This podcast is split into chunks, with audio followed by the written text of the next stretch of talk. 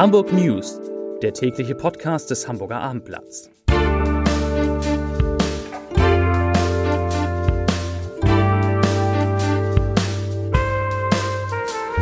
Moin, mein Name ist Lars Heider und heute geht es um königlichen Besuch in Hamburg und eine Massenschlägerei im Cinemax. Weitere Themen. Der Termin für das Lokalderby zwischen dem HSV und dem FC St. Pauli in der zweiten Liga, noch in der zweiten Liga, steht fest. Fridays for Futures streikt wieder und das Schauspielhaus muss erneut Aufführungen absagen. Dazu gleich mehr. Zunächst aber wie immer die Top 3 der meistgelesenen Themen und Texte auf abendblatt.de. Auf Platz 3 Unglück am Bubendeiufer. So gelangte der Junge in die Elbe. Auf Platz 2 Klimakleber von Autofahrern attackiert, Strafanzeige. Und auf Platz 1 Massenschlägerei im Cinemax. So äußert sich das Kino. Das waren die Top 3 auf abendblatt.de.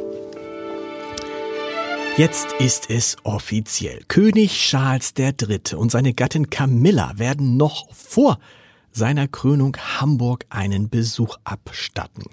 Wie das Bundespräsidialamt heute mitteilte, wird der König vom 29. bis zum 31. März in Deutschland zu Gast sein. Und in der Hansestadt sind Charles und Camilla dann am 31. März. Bürgermeister Peter Tschentscher wird das Königspaar im Rathaus zu einem Eintrag in das Goldene Buch der Stadt empfangen. Weitere Punkte aus dem royalen Programm sind noch nicht bekannt. Man ahnt vielleicht, dass sie die Elbphilharmonie besuchen werden, so wie das Kate und William auch gemacht haben. Und Peter Schenscher der heute Abend zum großen Mathieu mal ins Rathaus einlädt, der freut sich natürlich schon jetzt und sagt, der Besuch ist eine große Ehre für die Freie und Hansestadt Hamburg.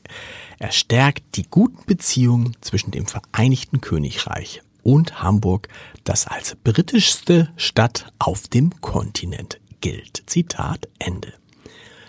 In Boxfilm geht es schon mal hart zur Sache, doch dass das Geschehen auf der Leinwand auch gleich auf die Besucher überspringt, das dürfte es in der Geschichte des Cinemax noch nicht gegeben haben. In einem Saal des Kinos am Dammtor soll es bei der Filmpremiere von Creed 3 am Donnerstagabend zu einer großen Schlägerei gekommen sein. Die Polizei war auf jeden Fall mit einem Aufgebot von rund 20 Streifenwagen vor Ort, wie ein Sprecher dem Abendblatt bestätigte. Auch Einsatzkräfte der Bundespolizei waren beteiligt. Die Premiere des Boxfilms startete gegen 23 Uhr.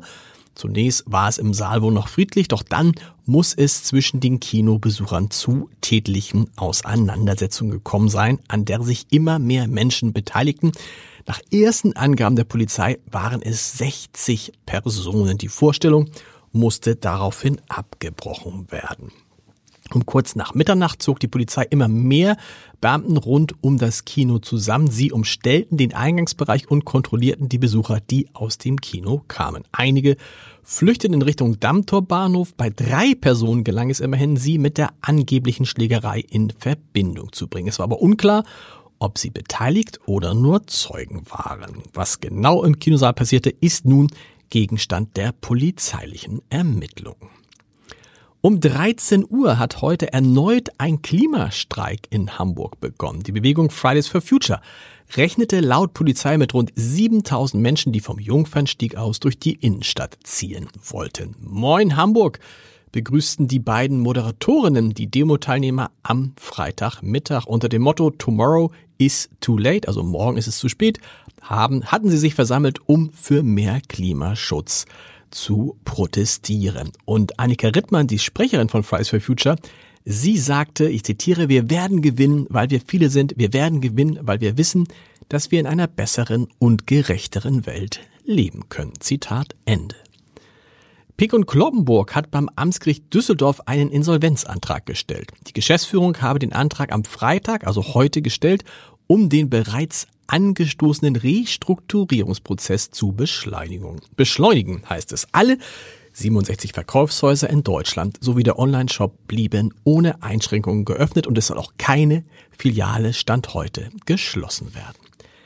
Es ist eine echte Pechsträhne, mit der das Deutsche Schauspielhaus in Hamburg in dieser Woche umgehen muss. Nachdem bereits am Mittwoch eine Vorstellung von Geschichten aus dem Wienerwald ersatzlos ausfallen musste, wobei dem Publikum, das nicht rechtzeitig davon erfuhr, neben der Kaufpreiserstattung eine Lesung in der Theaterkantine angeboten wurde, betrifft es diesmal die Wochenendvorstellung im Malersaal.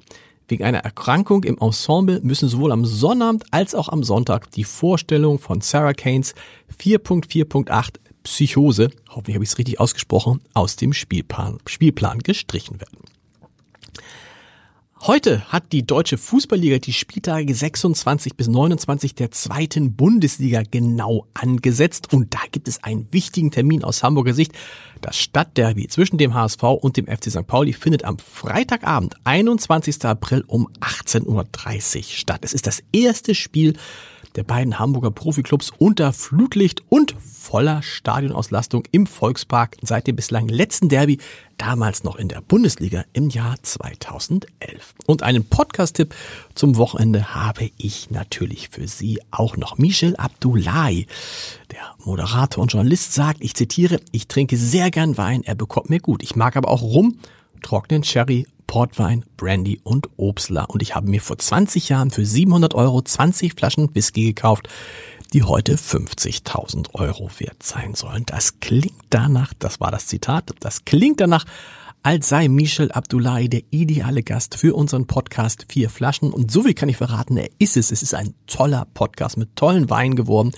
Hören Sie mal rein unter www.abendblatt.de slash podcast. Da finden Sie alle Podcasts des Hamburger Abendblatts. Und wir hören uns am Montag wieder mit den Hamburg News. Wie gehabt, Punkt 17 Uhr. Bis dahin, tschüss.